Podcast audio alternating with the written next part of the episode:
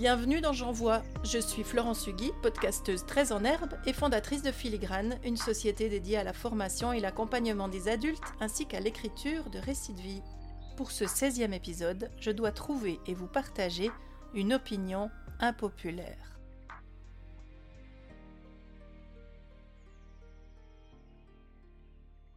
Quel exercice périlleux d'exposer ce qui pourrait être une opinion impopulaire, même si par définition, votre opinion impopulaire ne le sera pas pour tout le monde.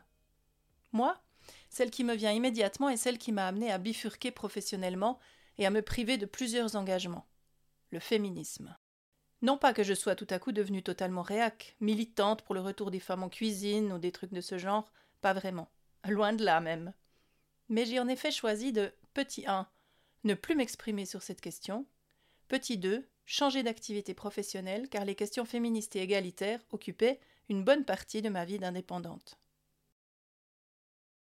Pour faire court, je suis formée en études genre, ex-responsable d'un service d'égalité des chances, j'y écris des chroniques à ce sujet durant plusieurs années, et j'ai assumé beaucoup de mandats dans le domaine de l'égalité, de la place des femmes en politique, des stéréotypes de genre, du sexisme ordinaire, etc.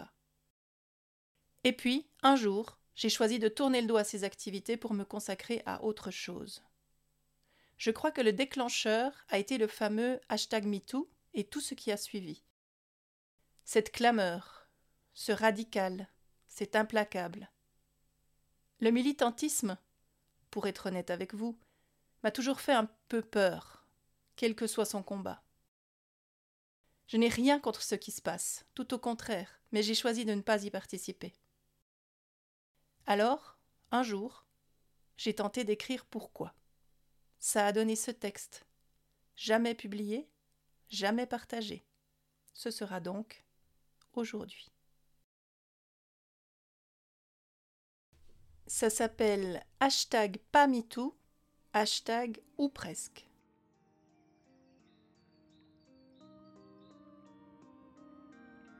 Et moi alors, pourquoi je ne me souviens pas d'un cagibi bien glauque où j'aurais été entraîné de force, de ma dernière main aux fesses, d'une léchouille non consentie?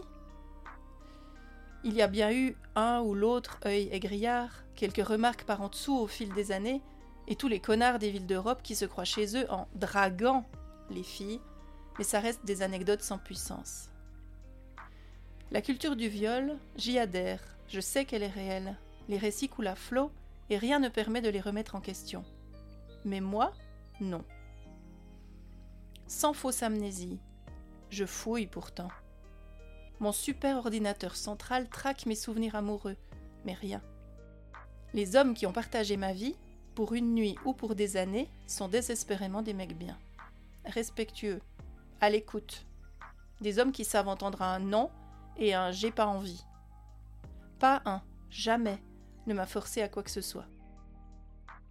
En bonne lectrice d'Ok Magazine, oui, je suis incroyablement vieille, j'ai été biberonnée à l'importance du premier rapport sexuel pour les filles, avec des guillemets, à tel point qu'une fois le pas franchi, j'ai amèrement regretté de ne pas y avoir goûté plus tôt.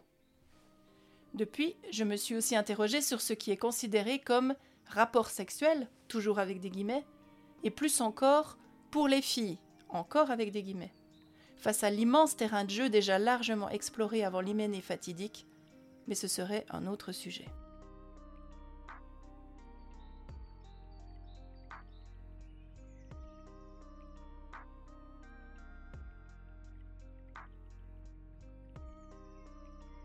Revenons à mes hommes. Ils ont des travers, évidemment. La bibine, le risque, la soif du large, le flirt avec la loi, la phobie de l'engagement des casseroles diverses et variées qui brinquent-ballent derrière chacun d'entre eux. C'est ainsi, j'aime les voyous, les palisses, les mal élevés. Je kiffe les biographies rugueuses et les néandertaliens irrévérencieux. Parmi eux, un jour, un que j'aimais particulièrement, a lâché cette discutable métaphore automobile à propos de mon rapport aux hommes. Mais qui a tiré le frein à main de cette façon? Le frein à main? Je serai donc sur la réserve, méfiante aux aguets, prête à bondir au moindre soupçon Je verrai les hommes comme des prédateurs en puissance Certes, j'ai un jour sauté de mon siège dans un train régional, à la suite de quelques regards appuyés, pour signaler à haute et intelligible voix, et pour l'ensemble des voyageurs, que je n'étais pas, et eux non plus, installé dans une vitrine d'Amsterdam. C'est très mal élevé de faire ça, grossier et sincèrement un peu idiot, mais ça a eu l'avantage d'être efficace. Ça a remis la barrière là où je souhaitais qu'elle soit. Alors quoi? Conscience particulièrement développée? Esprit libre au-delà des contingences des autres femmes? Toute puissance autoproclamée? Pas vraiment.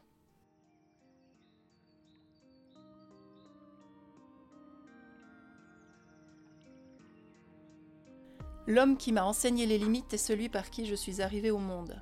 Celui qui m'aimait tant qu'il dégainait ses yeux fous dès que l'eau de vaisselle n'était pas assez chaude à son goût. Celui qui faisait grincer sa mâchoire dans un rictus effrayant quand je faisais mine de m'émanciper. Qui évoquait sa carabine dès que je ne filais plus assez doux. Des fessées d'abord, une porte éclatée, ensuite. Puis des coups désordonnés, comme ça, sans crier gare. Pas souvent, non, mais sans raison. Ça donne un cap. De là, deux choix. Se soumettre ou résister. Ça a été la seconde option. Entre moi et les hommes, tous les hommes, depuis, il y a cette frontière. Mon regard, mon rapport saccagé à l'autorité, celle qui dysfonctionne, qui abuse. Je me soigne, mais surtout je jauge, j'ausculte, je dissèque, j'évalue. Ensuite, je me donne ou pas. Je décide seul, toujours.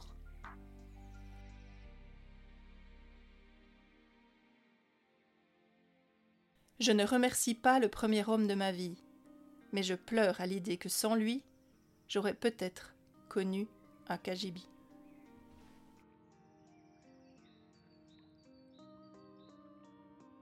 Merci de m'avoir écouté jusqu'au bout. Je vous donne rendez-vous demain pour une autre étape de J'envoie.